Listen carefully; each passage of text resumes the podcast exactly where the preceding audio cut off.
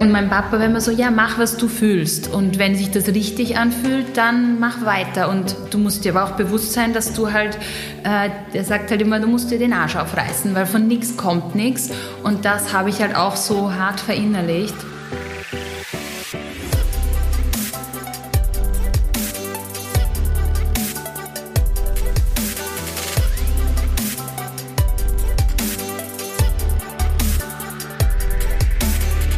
Werbung. Die heutige Folge wird von jemand ganz, ganz Besonderen gesponsert, nämlich von Annemarie Berlind. Warum ganz besonders? Wir durften letztes Jahr eine so, so schöne Pressereise in den Schwarzwald machen und haben vor Ort die ganze Firmenphilosophie kennengelernt, die Menschen vor Ort und ich sag's euch, das ist ganz, ganz besonders. Und nicht nur die Philosophie ist besonders, die Naturkosmetik, alles ist nachhaltig produziert, sondern auch die Produkte. Und ihr kennt doch alle die Augenpads. Und da gab's auch jetzt in den letzten Jahren eine ganz, ganz tolle Kollaboration mit der Farina, die goldenen Augenpads. Und die könnt ihr euch jetzt gönnen, denn ich darf einen Code mit euch teilen und das habe ich noch nie dürfen. Umso mehr freut mich das. Der Code lautet Karin20, also K groß geschrieben und dann den Rest klein, die Nummer 2020 und dann gibt's minus 20 Prozent auf das gesamte Sortiment. Finde ich großartig, lieb ich, werde natürlich selber auch wieder zuschlagen, den Kühlschrank äh, zu Hause auffüllen, aber nicht nur die Augenpads gibt's, sondern eben auch ganz, ganz viele tolle andere Produkte. Das Körperöl kann ich auch empfehlen, also da werdet ihr bestimmt fündig. Viel, viel Spaß beim Shoppen, nicht vergessen, Code Karin20. Bis bald. Werbung Ende. Bevor wir mit der heutigen Folge losstarten, noch mal kurz der Hinweis. Die Helen und ich haben sehr viel gesprochen. Sehr viel. Und ich, für mich war ganz klar, ich will den Fokus auf die Gründungsgeschichte legen, auf das, wie das Unternehmen so schnell hat wachsen können und ja, auf Learnings, die sie einfach auch mit euch teilen möchte. Und da sind ein paar andere Themen, die mir schon auch wichtig waren, auf der Strecke geblieben, wie zum Beispiel das Karikative. Denn Bruna hat seit Tag eins die Mission, ein Prozent des Jahresumsatzes zu spenden. Und das finde ich, ihr wisst, ähm, da bin ich total auf derselben Page wie die Helena und ihr Team. Ähm, ja, ein großer Fan davon. Leider haben wir über das gar nicht so sprechen können und das tut mir dann immer so leid. Aber sie hat mir versichert, wir holen das nach. Und ähm, dann nehme ich sie beim Wort. Jetzt hören wir mal rein. Los geht's. Viel, viel Spaß. Herzlich willkommen zu einer neuen Podcast-Folge Constantly Changing, Constantly K. Heute mit einer absoluten Powerfrau, die da bin ich ganz ehrlich, auf einmal da war. Und auf einmal war sie in aller Munde. Und sowas beeindruckt mich immer und da will ich die Geschichten hören, weil ich genau weiß, dass ganz, ganz vielen da draußen auch so geht, die haben Bock, was Neues zu probieren, die haben vielleicht gar nicht die Expertise und trauen sich nicht drüber, haben das nicht studiert ähm, und ja, sie war oder sie ist ein Paradebeispiel dafür, wie es geht, mit meiner Mentalität zu schätzen ist eigentlich, scheiß da nix. Und ähm, sie nickt. Herzlich willkommen, Helena von Bruna, The Label. Wow, danke liebe Karin für das mega Intro. Ich bin schon nur mehr am Grinsen. Ähm, soll ich eigentlich äh, Hochdeutsch sprechen oder geht ein bisschen Dialekt auch? Absolut Dialekt. Das habe ich ja nicht gewusst. Ich habe gewusst, äh, ich habe gedacht, ehrlich gesagt, wie wir uns das erste Mal kennengelernt haben, ich bin immer so geil, gell? Dann tue ich so ein bisschen vorfühlen und dann denke ich mir, die redet so schön. Scheiße, dann muss ich auch schön reden. Und dann sagst du mir, du bist Steirerin. Verstehst? Also du kannst auf jeden Fall so reden, wie du redest, weil ich rede auch so, wie ich rede.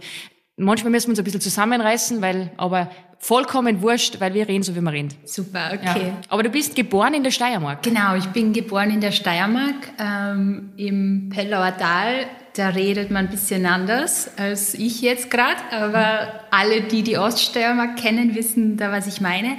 Genau, und ich komme aus der Steiermark und ja, bin jetzt seit drei Jahren in Wien und seit dreieinhalb Jahren gibt's auch äh, Bruna. Das ist krass. Du sagst seit dreieinhalb Jahren, aber jetzt müssen wir mal zurückspulen, damit die Leute verstehen, wo kommst du her, wie kommt's überhaupt dazu? Ich habe gesehen, du hast studiert, mhm. jede Menge, und hast dann aber gar nicht einmal so viel Berufserfahrung. Gell? Du warst bei Mercedes, habe ich gelesen. Genau. Und dann äh, gab's etwas ganz, ganz Tolles. Das verbindet uns nämlich auch, weil ich war Weltreise gemacht. Und ähm, genau, und dann gab es die Weltreise. War die so ein bisschen life-changing oder, oder? Total. Ähm, ja, genau, wie du sagst, ich habe vorher studiert und eigentlich einen ganz anderen, also Plan für mich selber geschmiedet. So damals mit 25 habe ich mir gedacht, okay, fertig studiert. Jetzt ähm, gehst du auf Weltreise und dann fangst du in irgendeinem Corporate-Unternehmen an. Was hast du studiert? ich habe studiert im Bachelor ähm, in Innsbruck Politikwissenschaften und dann ähm, habe ich studiert in Graz im Master Global Studies. Und ich war dann im Auslandssemester und es hat mir auch voll Spaß gemacht. Und, und ja, und dann habe ich ähm, das erste Praktikum gemacht bei Mercedes in der Schweiz. Und danach war ich ziemlich fertig und habe gedacht, so jetzt brauche ich erstmal äh, nach, Praktik nach dem Praktikumsschock äh, eine Weltreise und ein bisschen ein paar Monate Auszeit. Und genau, auf der Weltreise oder am Ende der Weltreise ist es dann irgendwie auch so zu der Idee mit Bruna gekommen. Aber jetzt warte mal, du hast Praktikum gemacht in der Schweiz. Ich weiß, man verdient gut in der Schweiz. Aber wie war das dann möglich? Wie lange war der Weltreise? Mhm. Also zum Thema man verdient gut in der Schweiz, das stimmt. Ähm, Praktikanten in meinem Fall aber nicht, weil okay. ähm, das war mehr so ein äh, Mindest, Mindest, Mindestgehalt. Aber wie konntest du dann die Weltreise leisten? Also wie ist das zustande gekommen? Genau, also ich habe eigentlich seit ich 15 bin, arbeite ich mhm. schon immer im Sommer, äh, wie eigentlich ja in den Sommerferien, auch während dem Studium. Ich habe alles gemacht, also von ich bin als Kassiererin im Freibad in Böllau gesessen oder ich habe mich in ein Dinosaurierkostüm beim Spar gestellt, wo andere im Sommer halt irgendwie schwimmen waren, habe ich halt kackelt oder ich habe äh, mit, mit 16 auch schon Äpfel geglaubt bei uns. Wir sind ja das steirische Apfelland. Also ich habe auch Fließbandarbeit gemacht, so ich habe alles gemacht und habe mir da einfach so ein paar tausend Euro weggespart, eigentlich so zehn Jahre lang und war da auch voll sparsam eigentlich immer. Und genau, und nach dem, nach dem Praktikum, also da, da konnte ich mir nicht so viel wegsparen, leider, weil das Leben in der Schweiz ist halt auch fünfmal so teuer und Praktikumsgehalt war auch sehr niedrig, würde man nicht denken, aber war echt so. Und genau, und dann habe ich halt das Geld so quasi gespart und bin gemeinsam mit meinem Freund damals ähm, auf Weltreise gegangen. Es war jetzt auch keine so Weltreise, man schaut sich jetzt jedes Land an auf der Welt, sondern es war mehr so, wir haben uns halt ein paar ausgesucht und die uns halt gut gefallen haben und da sind wir halt dann hingereist, so cool. sechs Monate lang. Würdest du sagen, du warst immer schon ein Mensch, weil du gerade gesagt hast, okay, du hast da immer, du hast immer gearbeitet, du hast immer gesport, dass du ein Ziel gehabt hast und dann warst du wirklich eisern, weil ich war zum Beispiel so ein Mensch, ich habe nie gespart. Also ich bin immer, ich habe jede Ferien gearbeitet und auch querbeet alles, meistens in der Gastro, weil ich bin in einem, von einem Skigebiet. Ähm, aber ich habe das immer ausgeschmissen. Also ich war gleich, boah, bin ins Modehaus gefahren und habe mir irgendeinen Fetzen gekauft. Ja, das war immer ich. Mein Bruder hingegen war immer sehr strukturiert. Der hat immer genau gewusst, okay, passt, er braucht Summe X, dass er sich seinen ersten Computer kaufen kann. Ähm, wie, wie, wie, wie, wie siehst du dich da persönlich? Mhm. Ähm, nein, ich habe auf jeden Fall, ich glaube, ich bin da schon sehr konsequent so ähm, und habe immer irgendwie gewusst, ich muss, ich, ich, ich, ich will irgendwann mal was Großes machen. Und ich brauche dazu das Geld, aber ich habe mir genauso die Fetzen gekauft. Also so jetzt nicht. Wir sind ja, ja alle gleiche Frauen. Und ähm, ja, und ich habe halt dann so versucht, also es war mini kleine Schritte, also so Jahr für Jahr halt ein bisschen was wegzulegen. Mhm. Ich muss auch dazu sagen, also wir, ich komme aus keiner reichen Familie. Also wir sind, meine Großeltern haben einen Bauernhof beiderseits und ähm, ich hab, wir haben uns alle alles hart erarbeiten müssen. Also ich habe drei Geschwister und äh, da hat es dann ein bisschen Trinkgeld oder Taschengeld halt gegeben damals als Schüler, aber damit bist nicht weit kommen. Und da habe ich das irgendwie schon, so dieses Mindset halt schon immer so entwickelt, dass ich halt auf meine Finanzen quasi schauen muss. Und ähm, ja, mein Opa hat immer gesagt, äh, wie geht der Spruch, in, irgendwie so, in, wenn's, wenn in guten Zeiten musst sparen, damit du halt in schlechten Zeiten auch irgendwie halt gut durch die Runden kommst. Und das habe ich mir so ein bisschen verinnerlicht, dass dieses bäuerliche Wissen halt.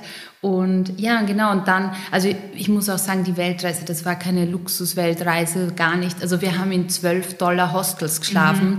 Australien haben wir sowieso mit so einem Hippie-Bus gemacht. Also wir waren ähm, Studenten, mehr oder weniger broke und also ja, also wirklich lowest budget, aber es war egal, es hat mega gepasst, es war so cool und ja, wir haben, wir haben ja mit dem, was wir gehabt haben, wir waren super happy einfach. Also Beeindruckend. Ich finde das so wichtig, weil ähm, ich werde oft gefragt, so, ja, Reisen und mir schreiben auch oft junge Mädels, so ins Gehen. Ich kann das jedem nur empfehlen, dass man geht. Erstens, du verlässt deine Komfortzone. Das ist ungefähr das Coolste, was du machen kannst für dich als Person, dass du wächst. Ähm, kannst du zum Beispiel an irgendwas erinnern während der Reise und ich, ich hole deshalb, interessiert mich das auch mit dem Reisen, weil ich weiß, da können sich ganz, ganz viele damit identifizieren. Gibt es irgendein Learning, so das größte Learning, das du gemacht hast in der Zeit, in diesem halben Jahr, wo du gesagt hast, hey cool, das war so ein bisschen eye-opening? Mhm. Ja, ich muss schon sagen, also ich glaube, das krasseste Erlebnis war immer für mich so, die Länder, also wir haben viele arme Länder bereist auch und die ärmsten Leute, das waren immer die Liebsten, die haben uns also immer, wollten uns einladen bei uns oder zum Abendessen oder was auch immer. Also diese Gastfreundlichkeit irgendwie von, also das war, ja, das hat mich irgendwie voll emotional so irgendwie, ja, positiv inspiriert, würde ich sagen. Also, Du würdest das nicht denken, aber es sind oft äh, genau solche Leute, die halt so das größte Herz haben. Und, und das war mega schön. Also waren verschiedene Momente äh, während der Reise in Sri Lanka oder in Afrika, wo man sagt, okay, die haben gar nichts, mhm. aber die laden dich zum Essen ein und irgendwie dann sitzt du gemeinsam und lernst halt neue Kulturen kennen und bist, fühlst dich irgendwie so verbunden. Das muss ich sagen, also man, wenn, man, wenn man reist, muss man sich auf die Reise voll drauf einlassen. Man muss sich irgendwie so öffnen und, und das haben wir auch gemacht und wir haben auch so viele liebe Leute kennengelernt und waren halt mega offen. Also das ist schon was, was ich, ich glaube, wie du sagst, also Reisen, das ist mega cool, das erweitert deinen Horizont und auch wenn sich ein bisschen also man traut sich fast nicht drüber, fremde Länder und so weiter. Ich kenne das alles. Aber dann, wenn du dort bist und du merkst, so du, du triffst liebe Leute, die so freundlich sind zu dir, die dir helfen. Und dann, ja, dann weißt du einfach, okay, du kannst das, es passiert da nichts. So, mhm. die Leute haben, die meisten Leute haben jetzt nichts Böses im Sinne. Nein, ganz im Gegenteil. Ich glaube, ähm, oft, ist, äh, oft sind das die inspirierendsten Menschen, weil die haben nicht diesen Konsum-Overload, die haben genau. nicht alles, sondern sie haben wenig und sind glücklich. Und ich glaube, da kann sich jeder zu Hause auch, auch Scheiben abschneiden, dass wenn wir oft uns oft aufregen über, keine Ahnung, was weiß ich, irgendwas funktioniert nicht. Ähm, es gibt äh, ganz andere Länder, ganz andere Sitten und ganz andere ja, Menschen einfach, die in einer nicht so privilegierten Lage sind wie wir. Das ist ganz, ganz wichtig. Das heißt, dieser schönes Beispiel, weil ich glaube, da kann jeder, der zuhört, ähm, ja, auch da was damit anfangen und was mitnehmen. Wie kam der Schritt dann zu Bruna? Weil du hast jetzt gesagt, äh, dieses Unternehmertum, hast du das irgendwie mitgekriegt von zu Hause? Ähm, das möchte ich wissen und natürlich, wie das Ganze entstanden ist, weil ich glaube, das wäre ja auch während der Reise, wo es irgendwie so einen Key-Moment gegeben hat. Ja, voll. Genau, also ähm, es war eigentlich so auf Tahiti, das war schon unser allerletzter Stop quasi. Ähm, vielleicht so als Side Story, wir sind beide voll gern im Wasser, also so Wassersport und Surfen ähm, taugt uns extrem und deshalb haben wir uns auch für Tahiti entschieden. Eigentlich, wir hatten keine Ahnung, wo quasi die Insel liegt oder was Französisch-Polynesien ist und wir sind dann einfach mal hin, weil da gibt's so mega gute Wellen. Und wir sind dann, ja, und wir sind dann total eingetaucht in diese Kultur und in dieses ganze Leben in Polynesien und ähm, man muss wissen, dort, die Leute sind entweder Fischer oder sie sind Perlfarmer oder mittlerweile so ein bisschen machen sie Tourismus, aber es ist halt mega, es ist so ein bisschen, sage ich immer so das letzte, irgendwie das letzte Paradies auf der Welt, habe ich das Gefühl. Also zum Beispiel, wenn man es mit Hawaii vergleicht, was viel kommerzieller ist. Und dort war es eigentlich so, wir waren auf einem Markt und das war jeden Samstag ist dieser Markt und da äh, sitzen halt ganz viele äh, Einheimische und verkaufen so Strohdaschen oder schöne Kleider und da haben immer Frauen Schmuck verkauft. Und ich bin dann hin und habe mich irgendwie so voll in diese Ketten verliebt. Ich bin halt auch so Mode interessiert und Schmuck und schaue da immer zuerst, okay, was gibt's da Neues? Und bin hin und dann haben sie mir erklärt, äh, dass das quasi die Perlen sind, die sie halt aus, die sie quasi geschenkt bekommen von den Perlfarmern und mit denen machen sie quasi Schmuckstücke und verkaufen es halt. Und das hat irgendwie, das hat mich voll inspiriert in, in dem Moment. Ich habe mir gedacht, wie cool ist es eigentlich, dass die da ja, sich einfach hinsetzen und Schmuck äh, mit der Hand machen. Ich hatte keine Ahnung, wie Schmuck gemacht wird. Ich komme nicht aus der Schmuckindustrie. Das ist, glaube ich, auch ganz, ganz wichtig zu sagen, weil es, das wird, glaube ich, auch oft wird davon ausgegangen, dass du keine Ahnung, was für eine Lehre hast und was schon gemacht hast in deinem Leben, aber eigentlich bist du wieder, und das war das, was ich eingangs erwähnt habe, hast du das von der Picke dir selber beigebracht, anhand von, ja, du wolltest es einfach. Und das zeigt halt mir wieder, ähm, um jetzt das kurz so reinzugrätschen, dass es einfach auch geht. Du musst ja nur die Motivation haben, die Leidenschaft haben, die du ja offensichtlich mitgebracht hast, es dann durchzuziehen. Genau. Und sich dem anzunehmen, zuzulassen. Tausend Prozent. Also ich sage immer genau das, äh, ja, da stimme ich einfach zu, weil genau das ist es. Egal, ob du Sachen gelernt hast oder nicht, wenn du die Leidenschaft hast, dann hast du halt auch und den Willen, weil Leidenschaft allein reicht nicht. Du musst den Willen haben und die Ausdauer und du musst einfach auch selber Gas geben wollen. Und dann, äh, meiner Meinung nach, kann man alles schaffen, auch wenn man es, äh, ja, wenn man jetzt kein Designstudium gemacht hat, wenn man jetzt keine Goldschmiedin ist, was auch immer. Ich komme ja von wirklich einem ganz anderen, von einem ganz anderen Bereich und wie du sagst, ich habe mir das einfach von der Pike selber beigebracht und bin dann auch hin. Wir haben dann mit Perlfarmern geredet und Perlfarmern geredet und haben uns dann Perlen gekauft und irgendwie. Hast du da schon gewusst, so quasi, wo du das eingekauft hast, dass das was sein könnte? Oder hast du es einfach da, weil du gedacht hast, so, das mache ich jetzt? Oder mit zart das jetzt einfach? Na, genau, das war jetzt einfach, das war wie so ein Blitzschlag, hat mich das irgendwie getroffen. So, okay, äh, irgendwie stimmt. Eigentlich, ich kaufe mir meinen Schmuck immer, ich bestelle mir den immer aus Australien oder aus irgendwoher Amerika, weil ich will halt immer, wollte immer was Besonderes haben. Und, und dann habe ich mir gedacht, naja, ich schaue halt nur mal, was so gibt am Markt. Also es war jetzt auch nicht so, dass ich jetzt eine sechsmonatige Case Study gemacht hätte auf der Uni und gesehen habe, ah, es gibt jetzt genau im demifeinen Schmuckbereich gibt es jetzt eine Nische und die besetze ich. Nein, überhaupt nicht. Also das war so, ich finde das schön, irgendwie liebe ich die Perlen und, und Materialien und so und die, den Handwerks Faktor dahinter und habe und hab dann die Perlen gekauft. Wir haben uns dann ein bisschen damit auseinandergesetzt, aber im Urlaub waren wir eigentlich, oder auf der Weltreise haben wir noch nicht fix beschlossen, dass wir Brunner starten, sondern das war so, schauen wir mal, wir haben gesagt, schauen wir mal, was passiert. Wir gehen zur größten Schmuckmesse, die war damals noch in Hongkong. Und haben gesagt, die, auf die gehen wir im September, im Juli sind wir heimgekommen von der Hittim, die gehen wir im September und wenn wir dann entscheiden, dass wir es immer noch machen wollen, dann machen wir es. Und ich bin heimgekommen nach Wien und mein Papa hat hab, hab dann meinen Papa getroffen und ich habe ihm da diesen Sack voll Keschiperlen. Habe ich gesagt, Papa, schau, ich habe da einen Sack voll Keschiperlen gekauft. Ich habe eine Idee. Und zwar ist es das, das, das und das.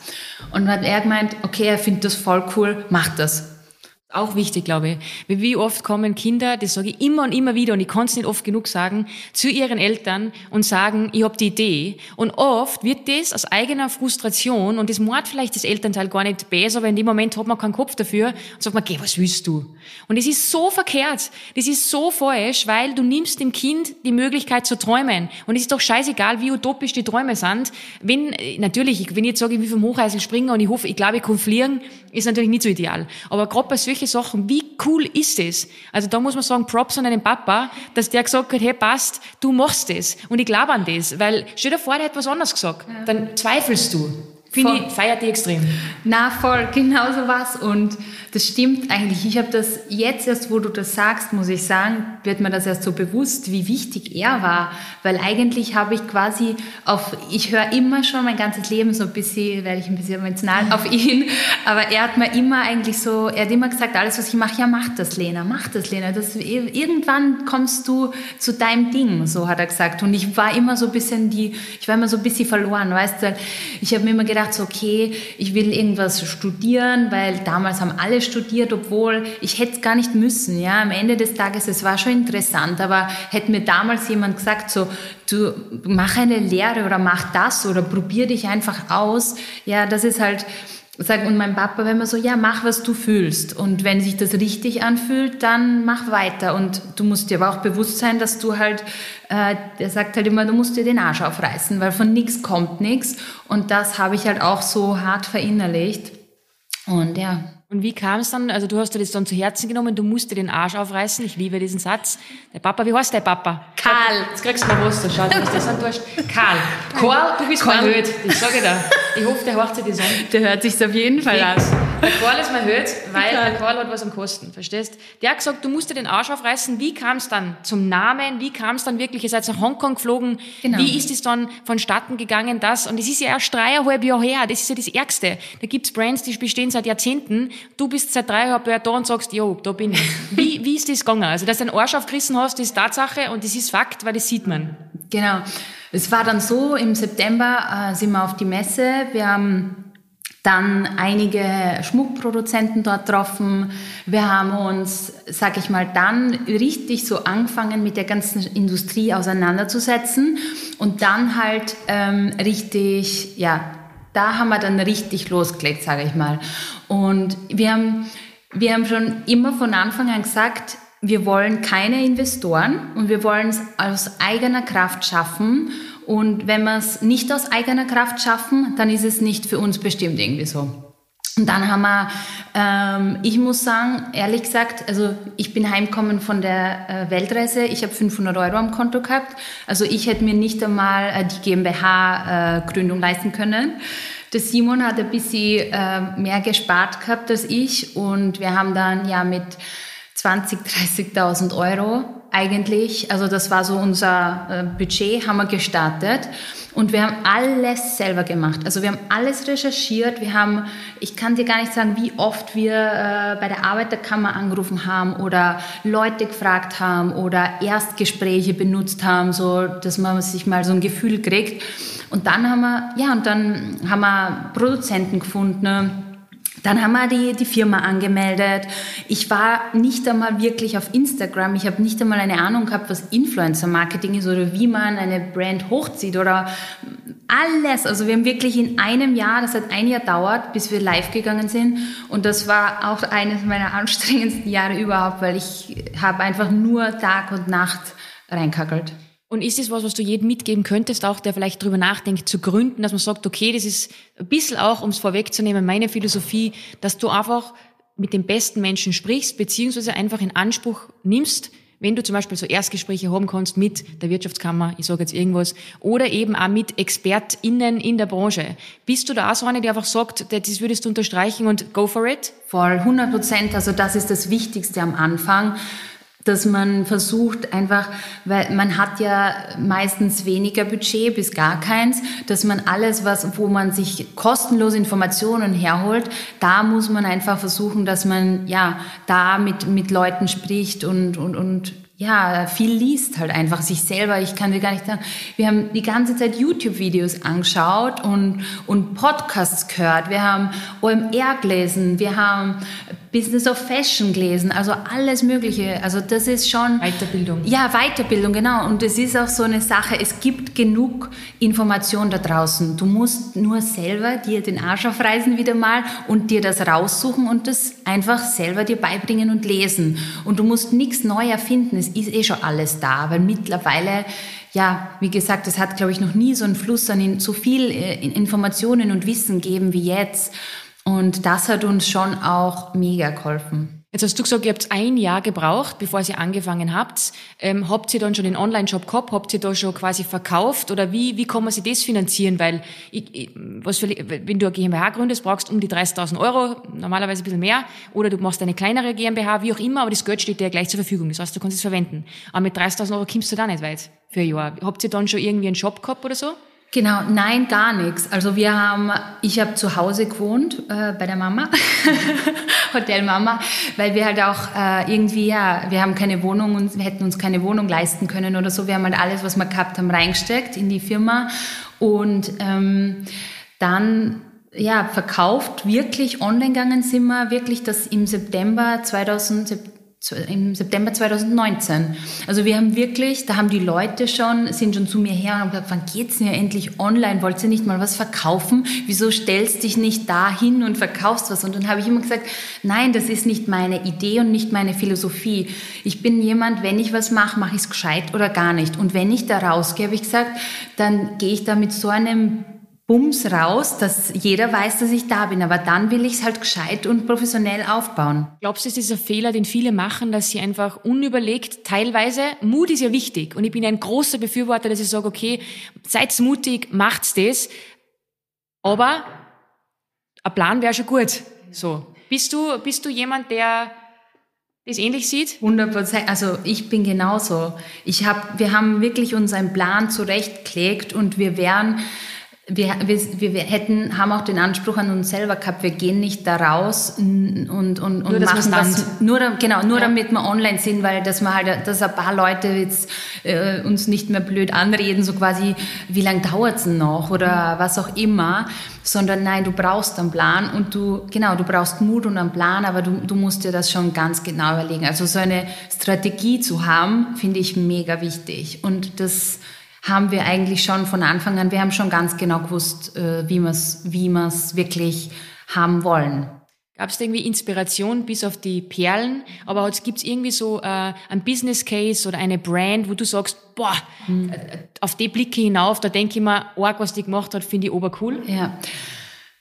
Im, Im Schmuck muss ich sagen, ehrlich gesagt, habe ich damals einfach nicht viele Brands verfolgt, äh, habe ich mich nicht so ausgekannt. Jetzt mittlerweile würde ich sagen, zum Beispiel Sophie Bille Brahe oder Metjuri finde ich voll cool. Die machen einfach, die haben die gleiche Philosophie wie wir, machen Qualität, lassen sich auch irgendwo Zeit. Aber damals ich bin immer sehr, mich haben immer so amerikanische und, und australische Brands mega inspiriert. Also ich habe, ob das jetzt Sabo Skirt war oder mhm. ob das Red and, äh, wie heißt Red and Boa oder With Jean. Also ich habe immer mich schon irgendwie woanders hin ausgerichtet, als jetzt auf den österreichischen Markt. Oder Dach. Ich, auf dem Dachmarkt, mhm. genau.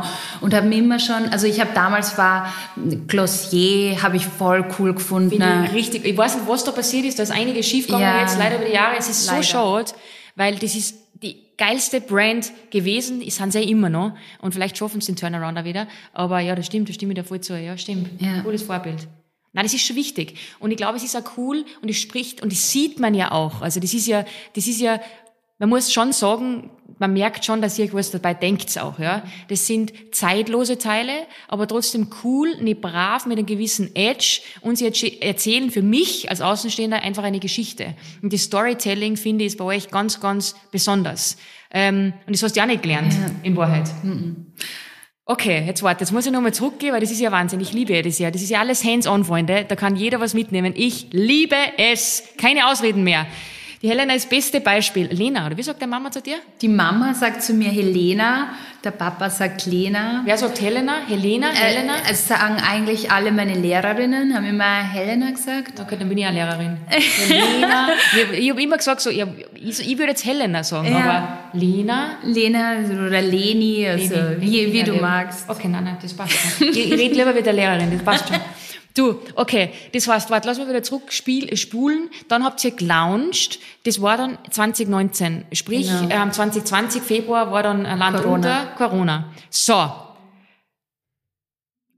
Wie geht das? Fragen Sie jetzt wahrscheinlich viel, dass ihr jetzt da seid, wo ihr seid, in diesen harten Zeiten, ähm, ein halbes, nein, nicht einmal, vier Monate bevor der ganze Schmarrn angefangen hat. Mhm.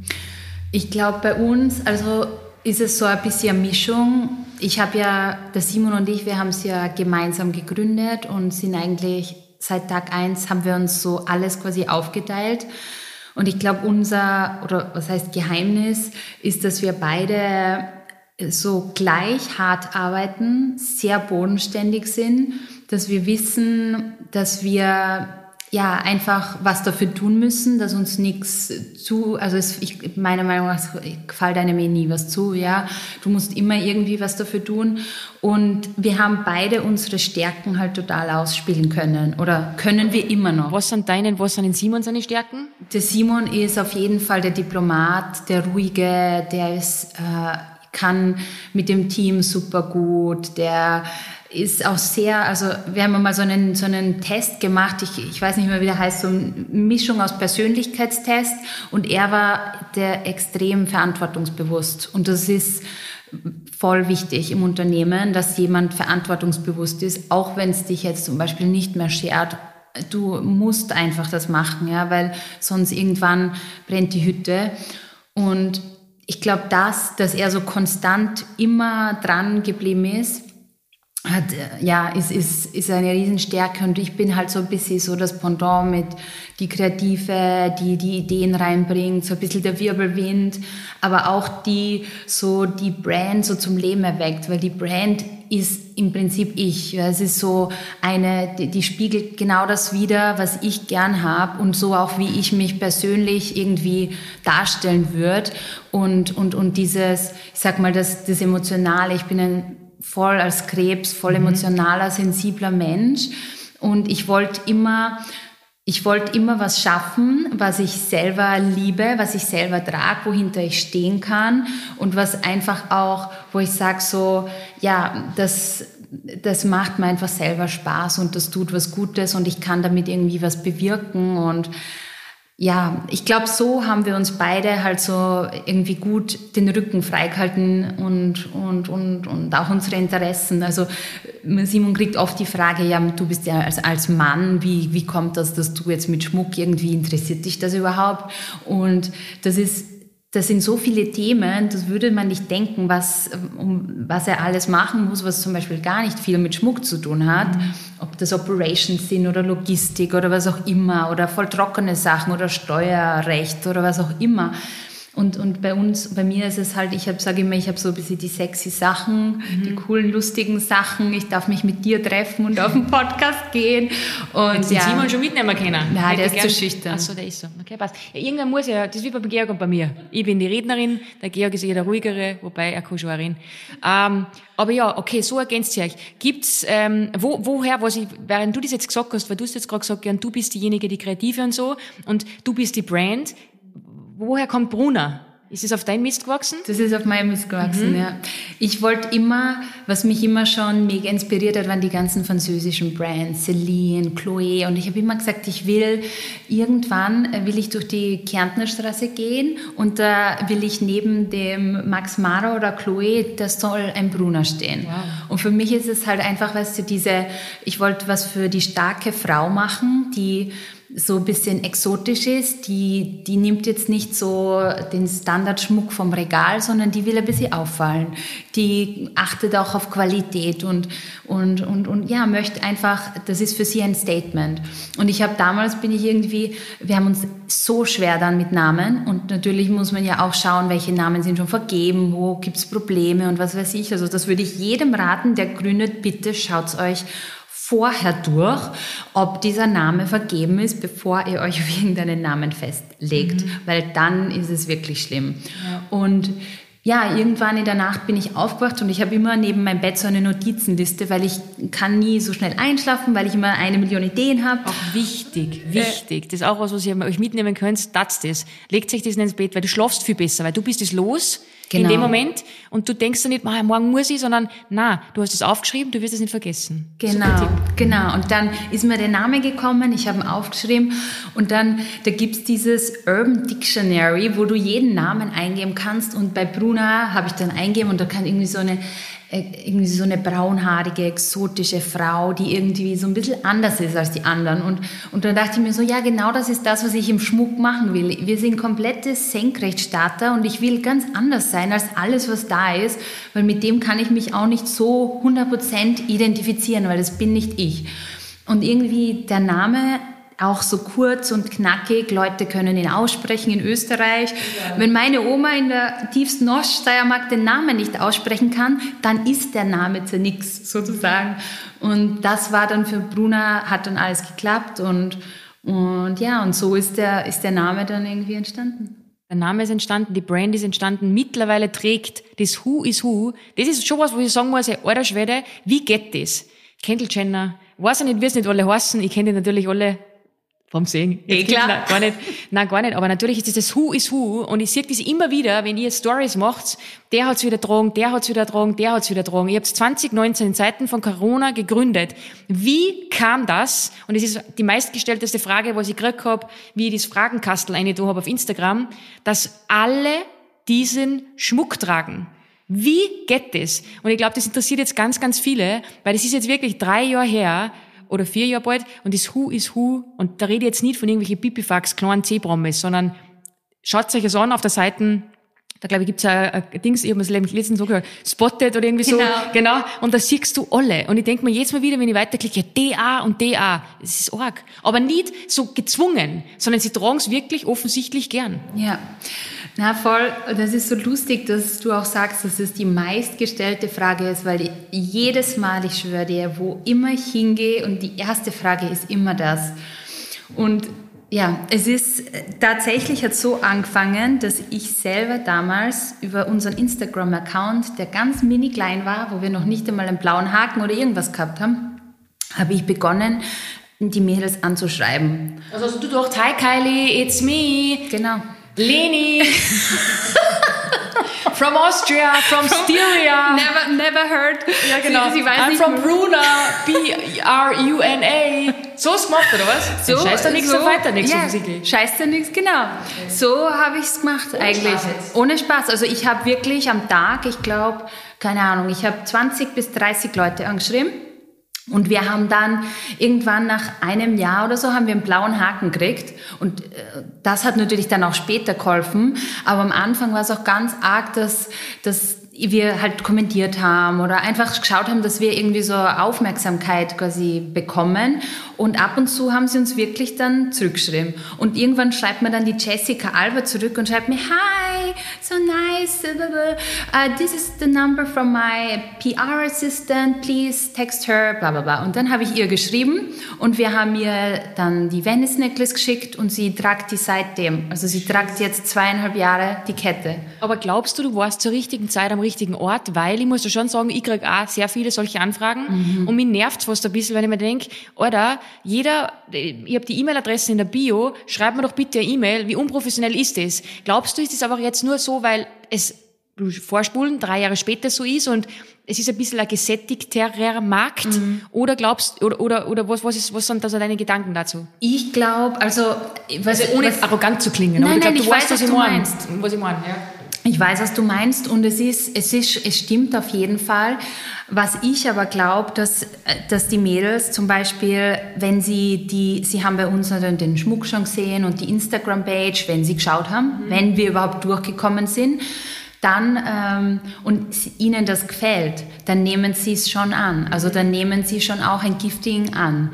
Und das war auch bei uns, glaube ich, so der Grund, wie wir angefangen haben. Ich habe immer, ich habe den Instagram-Feed selber gemacht, die Stories selber gemacht und wir haben uns da schon voll unterschieden. Und damals war es auch so, äh, der Perlenhype, der war, der war noch nicht wirklich da, wo wir gestartet haben. Und wir waren wirklich so die Ersten, die mit diesen Perlen Vollgas rausgegangen sind und dann schon so eine Jasmine Stokes oder so, ich weiß gar nicht, wie ich es richtig ausspreche, sie war Victoria's Secret Model und der habe ich was, ähm, was schicken dürfen, nachdem ich ihr geschrieben habe. Und dann hat sie das gezeigt und getaggt. Und dann kamen auch die anderen Mädels plötzlich, haben sie dann geantwortet. Also das war so die erste, hat es getragen und approved. Und dann haben wir auch bei den anderen sind wir durchkommen. Aber mittlerweile, es wird immer schwieriger und wie- also ja, es, ist, es war auch natürlich Glück, glaube ich. Ähm, wir haben, das Produkt hat halt auch genau ähm, wir sagen so eingeschossen. Es war halt genau das, was sie gesucht haben, was sie dann selber getragen haben. Und das hat uns schon geholfen. Und dann, ja, ich meine, heutzutage ist immer noch so, ich kenne zum Beispiel Rosie Huntington zum Beispiel, sie nimmt keine, nix mehr an, aber andere riesige Stars nehmen sehr wohl halt noch was an. Äh, Reese Witherspoon haben wir was schicken dürfen oder Emily Ratajkowski. Also es ist verrückt. Man, man würde es nicht denken, aber wenn man, glaube ich, was hat, was sie wollen, dann ist die Chance schon viel, viel höher. Aber damals, ja, war, war sicher auch noch äh, der Markt noch nicht so gesättigt. Also das ist vielleicht auch etwas für, für, für jemanden, der zuhört und der sich oft wahrscheinlich zehnmal mehr den Kopf zu, zu, zerbricht, soll ich das jetzt machen?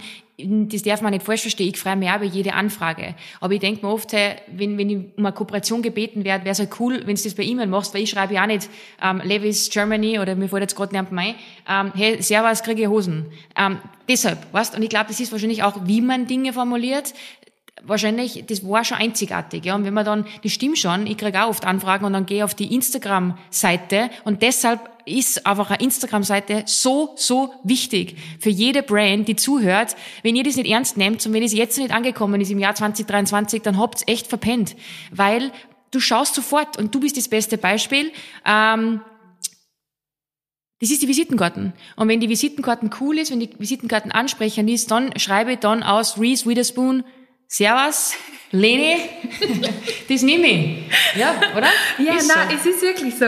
Also es ist wirklich, es war wirklich genauso. Natürlich haben wir auch, haben viele auch nicht geantwortet, aber mit der Zeit mittlerweile haben wir einfach auch jetzt schon so ein Netzwerk, würde ich sagen, wo wir einfach auch was, was schicken dürfen. Und nur weil wir was schicken dürfen, heißt das natürlich auch nicht, dass sie es tragen, weil wir zahlen ja nicht dafür. Also mhm. das ist auch, das ist eine unbezahlte Kollaboration und es ist gar keine Kollaboration. Wir bieten, Gifting. Es ist ein Gifting, genau. Mhm. Wir schicken Ihnen ein Gifting und mit gut Glück tragt sie es, mit noch mehr Glück taggt sie uns. Mhm. Und ja, genau. Und wie ist es, bis es dann so geworden, wie es geworden ist? Offensichtlich haben die euch auch geholfen mit Brand Awareness und auf einmal hat man gewusst, okay, Brunner ist in aller Munde und auf einmal war es da. Aber gibt's irgendwie, ähm, wie viele Mitarbeiter seid ihr jetzt mittlerweile? 25 sind wir jetzt. Krass. Und du hast mir im Vorfeld erzählt, und das finde ich ganz besonders cool, das darf ich da gar nicht laut sagen, ähm, die sitzen alle im Homeoffice, weil du bist einer, der sagt, boah, du hast so ein cooles Büro und da sitzen alle, bei uns sitzt keiner im Büro, wir haben keins. Eh voll schlau. Du sparst da ein Heidengeld und es funktioniert offensichtlich. Gibt es da irgendwie so, wie, wie, wie, wie ist das entstanden? Also für uns war es immer so, der Simon und ich, wir haben so schlechte Erfahrungen gemacht in, diesem, in dieser Bürowelt damals, wo sich das Arbeiten für uns einfach nur nach einem Kampf angefühlt hat. Und wir haben gesagt, wenn wir eines Tages mal irgendwas selber machen, dann wollen wir uns einfach nicht an ein Büro ketten, was uns dann vielleicht nicht so viel Spaß macht. Also mittlerweile finde ich es wenn ich dein mega cooles Büro sehe, denke ich mir, ah, schon cool, hätte ich schon auch gern. Aber dann denke ich mir halt auch wieder, und ich kenne mich sehr gut, okay, ich bin jetzt vielleicht beruflich ein, zwei Monate unterwegs und wer schaut mir dann auf das Büro? Und wer halten mir das dann irgendwie so in Stand? Und für uns war es einfach, wir sind ja wirklich in der Corona-Krise gestartet. Das heißt, wir hätten eh mit Mini-Budget, wir hätten erstmal kein Büro aufmachen können. Zweitens mal haben wir uns wirklich, das war nie, das war nicht einmal in, in unserem Kopf so. Es war eigentlich, alle sind zu Hause, naja, gut, dann sind wir halt auch zu Hause. Und wir haben das erste Jahr, waren wir eigentlich zu dritt. Also das war krass. Das waren der Simon und ich. Der Simon hat Customer Happiness gemacht. Ich habe Instagram, alles gemacht, Produktdesign, Website. Und wir hatten eine Customer Happiness Managerin. Die hat halt die Tickets gemacht, so die Kunden Kundinnenanfragen. Und wer hat verbockt? Und wie habt ihr das gemacht? Das haben wir ausgelagert. Aha. Also Verpackung haben wir immer schon ausgelagert. Okay. Gehabt. Okay. Also Logistik war genau. nicht bei euch so wie bei uns, da wo es einen Raum gibt, wo man verbockt, sondern das habt ihr gleich mal outgesourced quasi. Genau, und das haben wir auch gemacht, weil wir gesagt haben, wir beide, für uns ist das, die größte Freiheit im Leben ist, dass wir überall hingehen können, wo wir arbeiten wollen. Und wenn ich ein Paket verpacken muss, weil morgen Stimmt. eine Bestellung reinkommt, dann muss ich in Wien sitzen und kann nicht von irgendwo arbeiten. Und wir haben gesagt, wir wollen, wir, wir zählen keine Stunden, wir arbeiten so hart, wie es nur geht, aber wir wollen uns selber nicht anketten. Und wir wollen diese Freiheit, dann ist für uns halt, ja, so unser Traum quasi war das. Das finde ich super. Aber das heißt, da sitzen jetzt 25 Leute. Wo sitzen die? Ist das so dachmäßig oder sitzen die großteils in Österreich oder wie stellt man sich das vor? Die sitzen in Österreich, Deutschland, Südafrika, Italien, Portugal. Was sitzen sie noch? Hauptsächlich Europa. Also bei uns ist es so, sie, wir sagen immer, wenn die Leute zu unserem Monday Morning All Hands Call um 9 Uhr von der Zeitzone her kommen können oder natürlich dabei sein können, dann ist es uns egal, wo sie sitzen. Aber Amerika oder Australien mit zwölf Stunden oder so, wer würde nicht gehen. Okay. Aber der Rest ist uns eigentlich ganz egal, wo sie sitzen. Wow. Okay, wow. Das heißt mittlerweile 25 Fixangestellte. Mhm frage mich immer, wie das da mit der Lohnabrechnung läuft, aber da frage ich Simon lieber das nicht. ich nicht, ja, ich weiß, weil da denke ich mir jeden Monat so, na sehr was gut, dass ich mir Steuerberater drin habe, aber ich stelle mir vor, wenn das dann so verteilt ist, ist eine krasse Herausforderung, umso beeindruckender das funktioniert. Ähm, wo geht die Reise hin und wie geht's weiter? Also ich finde es ja, wir konnten ja fünf Stunden reden, jetzt reden wir aber schon 40 Minuten über die Entstehungsgeschichte, wie es dann war. Mir macht das sprachlos, ehrlich gesagt, echt eine Reise. Und das, das heißt was, weil, ja, ich muss jetzt trotzdem noch nachfragen. Mir wurscht, ob das jetzt in 42 Minuten dauert oder dann 50 Minuten, mir scheißegal. Aber wir wissen, in dieser Zeit von Corona, ähm, wo eh Geld schwierig und so weiter, jetzt ist ja nicht unbedingt einfach im Moment. Wie habt ihr das geschafft, dass diese ja, dass die Leute einfach den Schmuck auf den Schmuck fliegen. Weil ich hab die Leni bei mir drinnen sitzen, da habe ich Bruno noch gar nicht kennt, hat sie schon tragen. Ähm, und ist einfach cool. Und jetzt haben wir erst draufgekommen, ja. Wie, wie, wie ist das vonstanden? Also das, ich glaube, das ist auch ganz wichtig für viele, die jetzt zuhören, weil die sagen, ja, die Entstehungsgeschichte, das war der wüde Hund, äh, es war zwar wüde Hund, dann habt ihr es gemacht, dann habt ihr es da, dann war Corona, jetzt habt ihr 25 Mitarbeiter. Aber wie, wie, das ist ja unfassbar schnell gegangen. Ja, ich glaube, was uns, was uns schon extrem geholfen hat, war natürlich Social Media.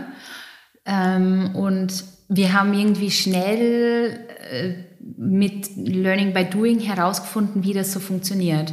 Und ich glaube, die, die, die, es ist so eine Kombination. Es ist die Brand, die gut angekommen ist. Es sind die Produkte und dann auch, ähm, dass wir, ich sag mal, auf die richtigen Pferde gesetzt haben und einfach auch erkannt haben, wie, was braucht's, damit man wächst und welche Hebel, welche, welche Hebel musst du bedienen, dass du am schnellsten nach vorkommst. Was ist zum Beispiel jetzt so ein Hebel? Wollen mhm. sicher viele wissen.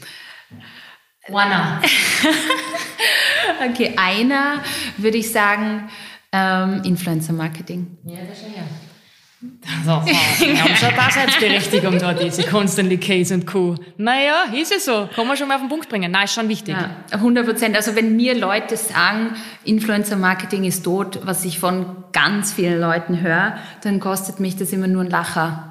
Weil ohne Influencer Marketing äh, erreichst du einfach niemanden mehr. Weil wenn ich äh, vor der ZIP eine Werbeeinschaltung spiele, dann erreiche ich meine Oma aber meine Oma ist jetzt nicht meine Target Group. Mhm. Und es ist halt einfach, wenn du, ich sage es, es ist der, der richtige Product Market Fit und es muss auch der richtige Influencer Product Fit sein.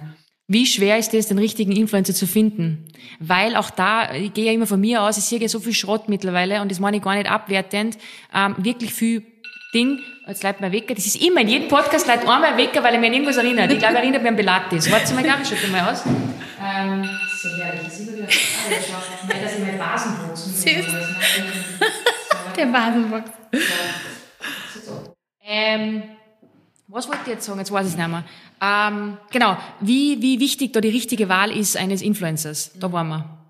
Das einer Influencerin. Das ist, das ist alles. Also, dein, der, der oder die Influencer ist einfach ähm, ein Brand Ambassador und ein, den Markenbotschafter, die Markenbotschafterin, die sich eine Marke aussucht, die ist enorm wichtig, weil die vertritt einfach so vor vielen Leuten deine Marke und die Leute und noch dazu strahlt sie immer aus, sage ich. Zum Beispiel, du hast ein Riesennetzwerk an anderen ähm, befreundeten Influencerinnen. Wenn du was zeigst, dann sieht das X, Y und Z.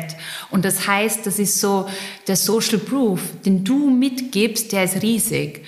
Und wir haben eigentlich, wir, wir schauen seit Beginn an ganz genau, und das ist auch so ein bisschen mein Spezialgebiet, sage ich, wen wir für die Marke sehen und wen wir nicht sehen. Mhm. Und, und da bin ich auch super penibel, weil das sind einfach, äh, im Markenaufbau kannst du so viel falsch machen, du kannst deine Marke so verramschen, wenn du, ja, wenn, wenn dein Instagram-Feed ja, ramschig ist oder wenn deine Bilder schlecht sind oder wenn du mit Influencern arbeitest, die eigentlich nicht passen. Passen, genau. Mhm. Und das ist halt, da sage ich, also alle diejenigen, die, mh, mm, ja, die sich dafür interessieren oder eine Marke so aufbauen, heutzutage, es ist einfach wichtig. Ja. Was sagst du, wenn ein Brand sagt, naja, ich kann schon mit dir arbeiten, aber es ist nicht messbar? Bei dir ist ja natürlich, logisch, wenn ihr mit, dann arbeitet sie mit Codes, dann ist es natürlich messbar, aber wenn jetzt zu dir wer sagt, na ja, aber mit ohne Code und du zahlst trotzdem so viel Geld an die und die Person, ist nicht messbar. Was hast du da für ein Argument? Ein Gegenargument? Also da sage ich, dass, dass es meiner Meinung nach ist es ein Long-Term-Game. Und, und, und bei uns ist es so, wir sind eine der wenigen, wenn nicht fast die einzige E-Commerce-Brand oder das einzige Startup, das eigentlich ohne Rabattcodes arbeitet. Also wir geben keine 10%, wir geben keine 5%, was auch immer. Das ist extrem schwer. Das ist die Champions League, weil ich sehe mehr oder weniger genau nichts. Aber jetzt muss ich dich nochmal fragen, wenn ich dann oft Stories schaue, da steht doch dann so Wiki 10 oder irgend sowas oder irgend so ein Name. Aber was kriegt man dann? Jetzt zum Beispiel, wir haben eine Schoko-Pralinen-Box, die mhm. man kriegt, aber Wiki, ah, also Wiki 10 ich, ist... Ich frage jetzt nur. Ja, nein, nein. Ich glaube, bei irgendwann habe ich jetzt gesehen, ich weiß nicht mehr. Nein, nein, nein, ich, ich frage jetzt nur. Ja. Aber da habe ich irgendwas gesehen. Genau. Ähm, jetzt war irgendeine Aktivierung war jetzt, genau. weil jetzt habe ich es wieder ein paar Mal gesehen. Genau, jetzt ist zum Beispiel, wir haben eben so eine, ab einem Einkauf von 125 Euro kriegst du eine äh, Zotter-Pralinen-Box. Oh, geil, ich liebe Zotter-Schokolade. Aber so, Zotter ist, ist die beste. beste. Ja, das ist so eine kleine Seitwerbung jetzt gerade. Ja, macht nichts. Machen wir gern. Aber ähm, genau, also das gibt es bei uns an und für sich, das haben wir jetzt einmal gemacht quasi Aha. und nur zum Testen, aber das ist... Das habe ich nicht gewusst, dass ja. ihr das gar nicht macht. Nein, wir machen keine Discount-Codes, ich bin da... Aber wie, wie, wenn jetzt dann wirklich ein Brand sagt, ja, wie, wie kannst du das dann messen, mhm. dass es funktioniert, was sagst du dann drauf? Ich, ich, ich schaue mir halt schon also die, die Engagement an. Ich schaue schon ganz genau, was kommentieren die Follower, wie viele Follower liken, mhm. wie viele echte Follower gibt's mhm. und, und natürlich die Story Views und dann mit UTM-Links schauen wir uns dann halt Website-Klicks an. Das kann ich schon sehen. Aber ich weiß natürlich nicht, ob die Person irgendwann kauft, nur weil sie es jetzt sieht, ob sie morgen kauft. Also es ist schon, ich sag mal, der, die Daten sind schon super begrenzt, die wir haben. Und wir müssen da, ja, also wir tun uns da, würde ich sagen, schon schwieriger als andere Brands, die jetzt einfach einen 10% Code geben und dann gerade für junge Unternehmen, die ihnen 10% Code geben und dann sehen, okay, so, ich habe für, für die Influencerin X ausgegeben und X kommt rein. Mhm. Und bei mir ist es so, ich gebe X aus, aber ich habe quasi zwei Verkäufe, also ich sehe ja. jetzt quasi zwei Verkäufe ja, über die Daten. Ich glaube, was Leute kapieren müssen ist, und das ist auch das, was wir in Workshops sagen, das, was wir bei Consulting-Sessions sagen, es ist, auf eine gewisse Art und Weise einfach nicht messbar. Es geht einfach darum, dass du nicht in erster Linie siehst, logisch, wenn du Geld rein investierst, wirst du Verkäufe sehen. Aber es geht so viel um Brand Awareness. Es geht so viel um dieses Gefühl, was ich vermitteln will, der Brand. Und wenn du da jemanden hast, und deshalb ist es wichtig, dass du schaust, mit wem arbeitest du zusammen, und der gespürt das, der gespürt deine Philosophie, dann kann der das verkaufen, die Brand, und, da, und da wird dann eventually wird's Verkäufe geben. Aber ich glaube, die Grund, die Grundintention einer jeden äh, Brand sollte nicht sein, zig Millionen, 30 Millionen, tausend Verkäufe. Es kommt immer aufs Produkt drauf an. Aber es sollte mal diese Awareness sein, die du schaffen kannst mit wenn du jemanden buchst, glaube ich. Das ist so der, das Allerwichtigste. Voll, das sage ich auch. Und weil wir auch vorher über den, den Fit vom Influencer gesprochen haben, die Authentizität ist auch mega wichtig. Also wenn der Partner das authentisch rüberbringt und wirklich ein Fan of the Brand ist, sage ich, dann macht es auch Sinn. Und dann kann man auch als junges Unternehmen, sage ich mal, das verkraften, dass die Person halt mehr Brand Awareness bringt als jetzt Performance. Aber natürlich ist auch klar, das muss ich auch sagen, wir sind ja komplett ein gebootstrapptes Unternehmen. Wir haben keine Investoren, wir haben keine Kredite aufgenommen, gar nichts. Wir müssen ja Umsatz machen. Und für uns ist es auch so, wenn ein Kanal nicht profitabel ist, dann können wir mit dem Kanal ja auch nicht fahren, weil dann irgendwann haben wir kein Geld mehr ja. und wir wollen uns keins aufnehmen so. Und deshalb sage ich, ist es halt auch also wenn ihr Influencer-Marketing überlegt zu tun und ich sag mal, ihr habt jetzt nicht den Anspruch, eine Luxury-Brand zu werden, dann probiert es mit Codes, weil es natürlich schon ähm, klar das Beste es ist, ist, man sieht einfach klar, wie die Person oder wie die Community performt oder nicht. Mhm. Ein guter Tipp. Also ich hoffe, da kann sich auch ähm, der ein oder andere was mitnehmen. Okay, wow, jetzt haben wir das Thema auch noch gehabt, weil das interessiert mich. Das heißt, du würdest sagen, Influencer Management, Marketing, wie auch immer, Management nicht, das machen wir, Marketing auch, war ähm, ausschlaggebend auf jeden Fall. Das Dranbleiben, die harte Arbeit, das aktive Anschreiben, sich für nichts zu schade sein, für nichts zu blöd zu sein, ähm, das äh, waren so diese Key, Key Points, warum ihr da seid, was ihr seid mitunter. Und, und das ist auch noch mega wichtig, das Produkt selber. Ja, logisch. Um also ja, das, das, ist, das ist das klar, Wichtigste klar, eigentlich, logisch. weil du kannst noch so viel Geld in Marketing schießen. Wenn der Kunde dein Produkt nicht gut findet, dann wird es immer verpuffen. Deshalb Qualität achtet und das ist auch wieder was, wo ich sage, das ist nachhaltiger Konsum, achtet drauf, produziert einfach was Gescheites. Es gibt schon genug Ramsch da draußen. Man muss wieder, wenn man wenn man gute Sachen herstellt, dann kommen die Leute auch zurück. Und das ist halt auch was, wo ich sage, das war natürlich bei uns auch ein Riesendriver, wenn man so will.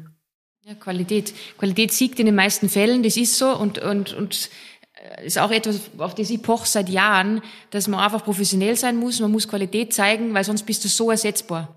Nämlich so und so schnell geht's und ciao. Das heißt, das wird sich immer durchsetzen. Ich wollte mit dir noch über Neider sprechen. Ich wollte mit dir noch über Umsätze sprechen. Ich wollte mit dir noch, also nicht Umsätze, mich interessieren keine Zahlen, aber allgemein einfach, äh, wie ihr das gemacht habt. Aber wir haben jetzt 52 Minuten. Deshalb, ich tue es jetzt nicht mehr. Jetzt müssen wir aufhören. Und ich weiß, dass Neider wichtig sind und dass das ein wichtiges Thema ist, aber wir wissen alle, dass ähm, das eigentlich negativ ist und wir uns mit Sicherheit gar nicht aufhalten wollen. Aber natürlich, ähm, ja, kriegt sie das auch zu spüren. Aber das können wir vielleicht einmal anders mal besprechen mit einem nicht Brunner der Label Podcast, sondern du und ich als, als, als zwei Frauen in den 30ern. Voll gerne. no wieder zuzählen. und ähm, genau, und, und, ich hoffe, dass wir uns wiedersehen. Auf jeden Fall. Es war echt so schön mit dir. Danke für die Einladung. Und ja, ich hoffe äh, für alle Hörerinnen da draußen, dass da auch was Interessantes dabei ist. Und ja, tausend Dank nochmal, dass ich bei dir sein durfte. Danke dir für deine Zeit und danke euch fürs Zuhören. Wenn es Fragen gibt, stellt diese. Und ich freue mich schon auf ein Revival, auf eine Reunion. Und dann reden wir nochmal Tacheles über alles andere, was wir jetzt nicht geredet haben. Ich glaube, ich habe noch 50 Millionen andere Punkte oben. Aber das machen wir das nächste Mal. In diesem Sinne, vielen, vielen Dank. Danke, danke dir. Dieser Podcast wurde produziert von WePoddit.